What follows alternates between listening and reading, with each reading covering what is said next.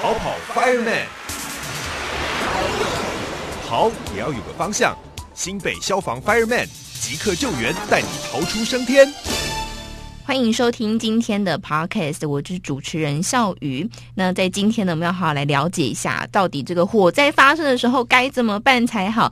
到底呢，这个要往上跑还是往下跑？遇到浓烟的时候，要往前冲还是要留在原地呢？我们在今天好好来了解哦。那在今天我们邀请到的是新北市政府消防局火灾预防科科员年长林来到节目当中，跟大家分享。长林你好，主持人好，观众朋友大家好。火灾发生的时候，那我先来考考你。好我，们当火灾发生的时候，第一件事情应该是做什么呢？打电话给消防局。对，那最直接的就是当火灾发生的时候，我们第一个反应一定就会是大声叫失火了，失火了。哦，对，没错，没错，没错，那所以火灾发生的时候，第一件事情就是大声叫失火了，之后就是赶快跑，嗯，接着就是跑到安全的地方之后，再赶快打电话给消防队。赶快跑，跑去哪？跑的时候到底要往上跑呢，还是往下跑？如果他是在一楼的话，我应该是往上跑吧？那对如果可以跑出户外，你会选择跑出户外吗？会， 对，那正确的解答是要跑出户外，是吗没。 错。所以当火灾发生的时候，我们就是要往下、往外跑，跑出户外。嗯，那至于火灾发生的时候，常常有很多的迷思，就是说嗯可能能不能搭电梯啊，嗯，或是塑胶袋套头是不是比较安全？湿嗯，毛巾捂住口鼻嗯是不是明显的有用？这样子。对啊。如果我今天住在十七楼，那这样子我该怎么办呢？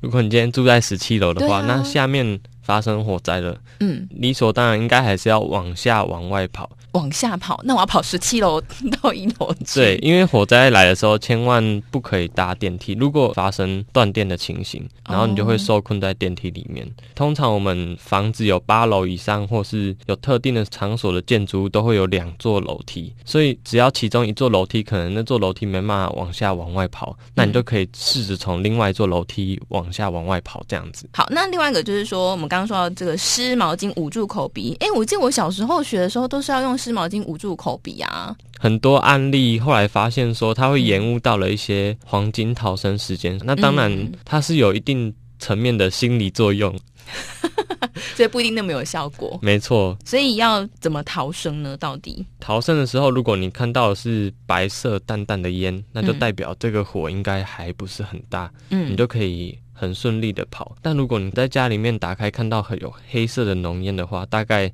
视线也是非常的不清楚，然后火势应该蛮大的。当火很大的时候，你这时候可能也跑不出去了。对，那我们就是要找一个相对安全的地方，嗯，但就很多人会找错地方啊，比如说躲在浴室啊，有水啊，对啊，嗯，那这就是一个很不好的选择。为什么？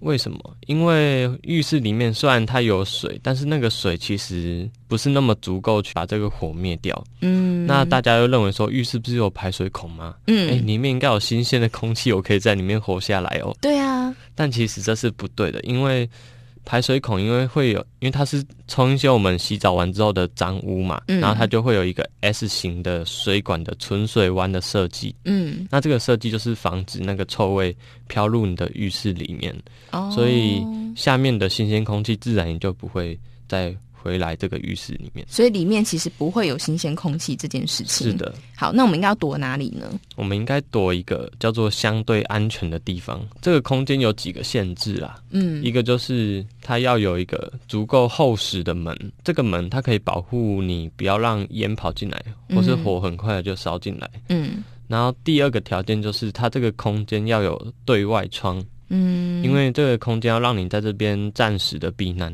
对，然后等消防队可能用云梯车来救你啊，或是嗯挂梯来救你啊，嗯，这样子。那当然，我们说预防还是非常重要啦。所以现在呢，新北市消防局有推一个叫做住宅用火灾警报器。是的，其实这个就是我们为了推广这个火灾预防啊，我们本市五楼以下都免费补助一户一颗，嗯，那你在线上申请或是到消防队申请都可以哦。好，所以呢，我们在今天来跟大家分享这个火灾的避难逃生。好，那么在今天再次感谢我们新北市政府消防局火灾预防科科员年长林来到节目当中分享，谢谢，谢谢。哎